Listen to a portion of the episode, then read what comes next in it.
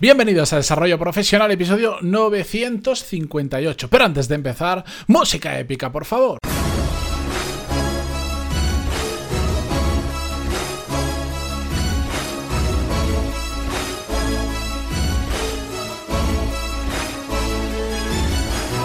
Muy buenos días a todos, yo soy Matías Pantaloni y esto es Desarrollo Profesional, el podcast donde hablamos sobre todas las técnicas, habilidades, estrategias y trucos necesarios para mejorar cada día en nuestro trabajo.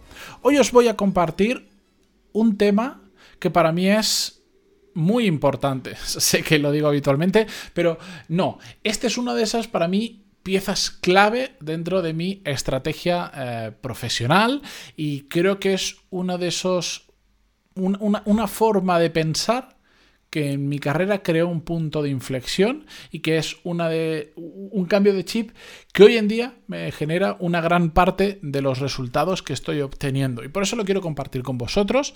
Os diría, prestad especialmente atención.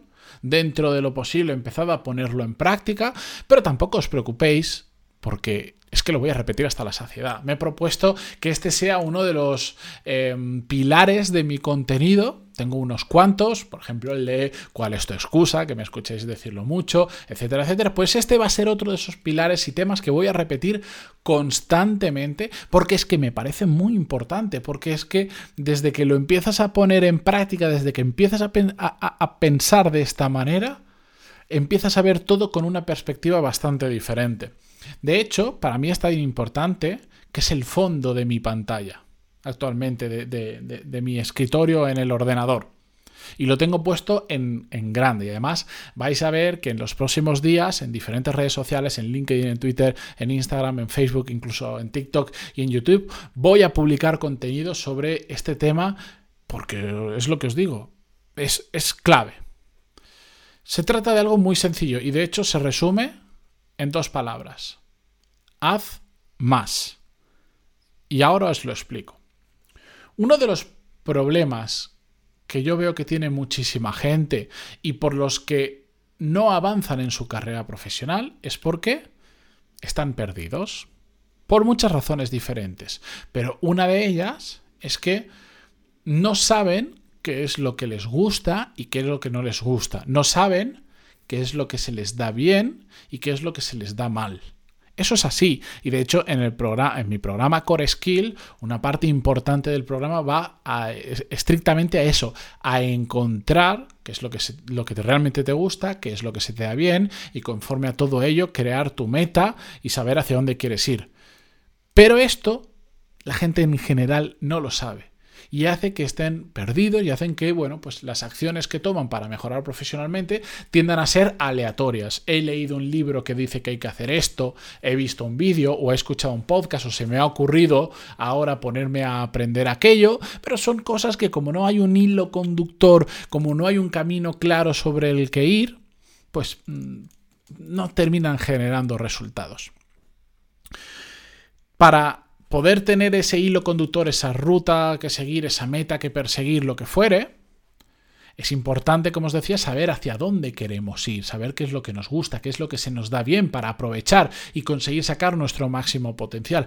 Y una de las mejores formas que yo he descubierto para que, podemos aprovechar para tener esas respuestas, para saber qué es lo que nos gusta, qué es lo que se nos da bien, etc., es hacer muchas cosas que va un poco en contra de lo que podríamos pensar y siempre digo hay que, por ejemplo, hay que em, hacer formación con rifle francotirador, hay que ir a tiro cierto, no hay que perder el tiempo y esto es así una vez tenemos claro hacia dónde queremos ir. Pero para encontrar hacia dónde queremos ir, la mejor manera de hacerlo es haciendo muchas cosas, es probando muchas cosas. Porque esto es como, por ejemplo, pues os pongo mi caso.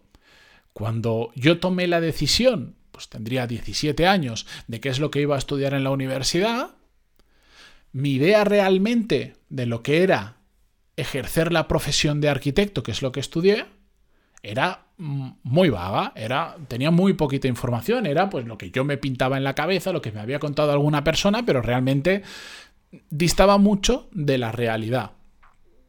Cuando hice la carrera, incluso en la propia carrera, también por por la burbuja que se crea en la universidad, la forma en la que se enseña y todo esto, te mostraban una arquitectura que después no era la realidad.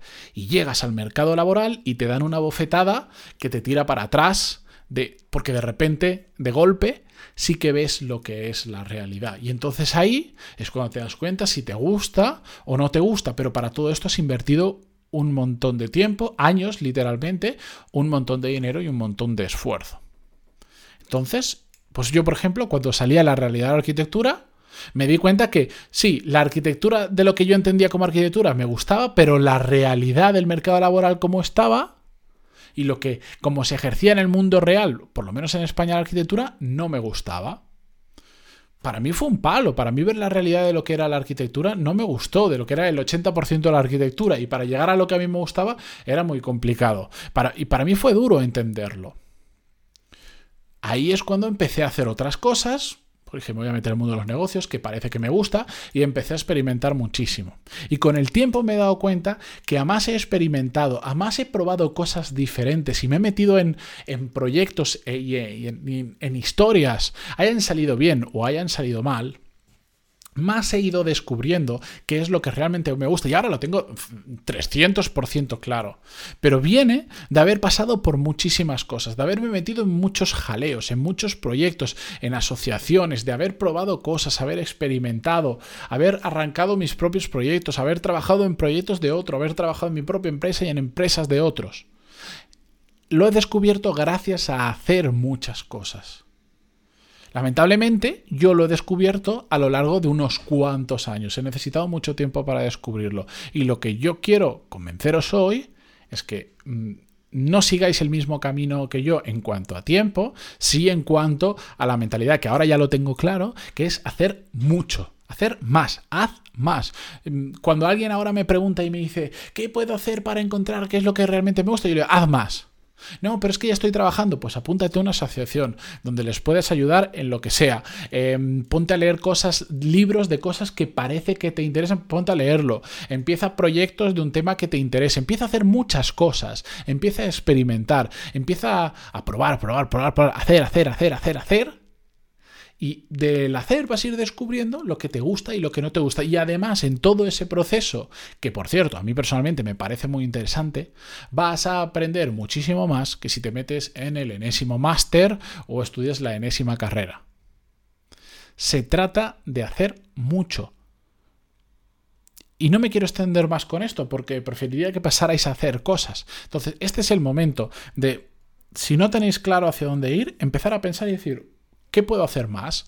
No significa que ahora tenga que dejar mi trabajo y de cero ponerme a hacer locuras. No, para nada. Pero más allá de tu trabajo, o incluso en tu propio trabajo, ¿qué puedes hacer más dentro de tu propio trabajo?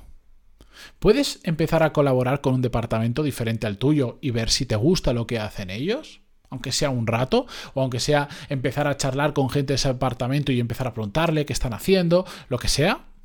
De fuera del trabajo, ¿le puedes dedicar todos los días media hora a investigar algo que te parece que puede llegar a ser interesante y que puede ser lo que te guste? ¿O algo que crees que se te da bien empezar a investigar un poquito más? ¿Puedes conocer personas que se dediquen a cosas diferentes y te, mm, te, cuenten cómo es la realidad de otras profesiones, de otros trabajos, de otros sectores? Hay miles de formas de hacer más. y todos sabemos cómo hacer más. La cuestión es que es mucho más fácil no hacer más. Yo lo sé, lo sé. para, para mí también sería más fácil.